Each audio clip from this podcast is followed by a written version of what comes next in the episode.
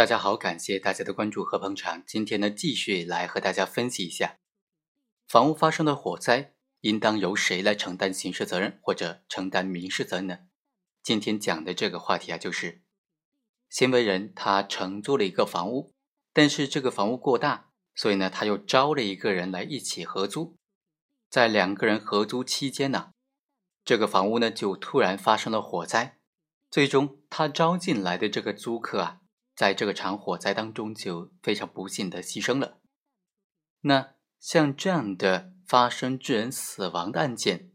谁要来承担赔偿责任呢？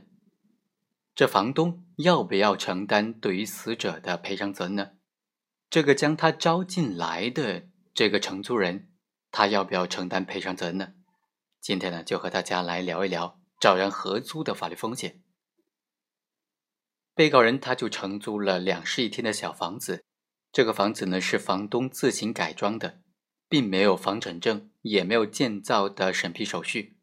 二零一五年年底，被告人就在网上发布合租信息，被害人就看到这个合租的信息，随即找到了被告人，最终两个人口头约定，两人一人一间，由被害人支付七百块钱每个月的房租。被告人支付六百块钱的房租，水电费均摊，每个月都一起直接向房东缴纳租费和各种水电费。房屋内的这个连接冰箱和水壶的这个插线板呢，是他们两个人在入住之前就已经存在的。这个插电板上还插着冰箱和烧水壶，冰箱和烧水壶都是二十四小时处于通电状态的。在某一天上午。这个房屋就突然发生了火灾，造成了本案的被害人死亡。火灾事故认定书就认定说，起火原因就是插线板和电器插头连接处电热故障引发的火灾。事故发生之后啊，被害人的家属就将这个合租的被告人还有房东一并告上了法院，要求他们承担这种赔偿责任。这个被告，也就是找人合租的这个租客，就答辩说，他不应当承担赔偿责任。首先，两个人是直接一起去向房东交房租和水电费的，所以这个房子是房东直接租给了被告和这个被害人的。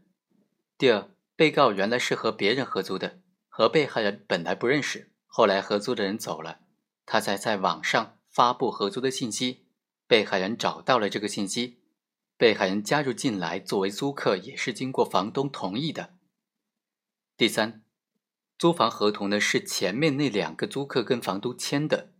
本案的这个被告啊他是后来入住的，和房东本身也没有签订书面的租赁合同。第四，本案的这个被告他同样作为租客，对于火灾的发生是没有原因力的。发生火灾的电器呢，也都是房东所留下来的。他对于这个电器本身也没有使用，从来没有使用过，所以也就没有保管管理的义务。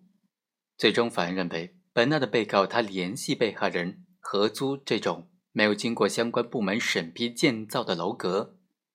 被告和这个被害人作为房屋的承租人，都应当对于房屋内的所有东西都有这种保管管理的义务。他们应当对他管理使用控制范围内的租赁物的安全使用负有谨慎的注意义务。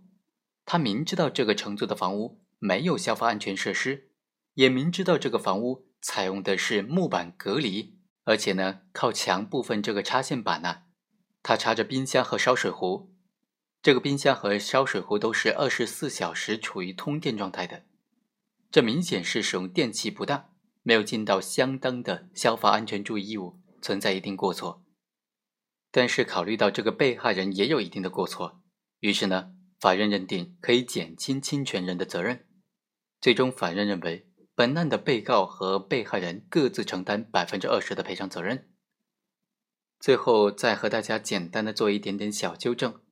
在这期节目当中呢，我用了多处这种被告人的说法，其实这是不准确的。被告人是在刑事案件当中来使用的，而被告才是在民事案件当中使用的词汇。好，以上就是本期的全部内容，我们下期再会。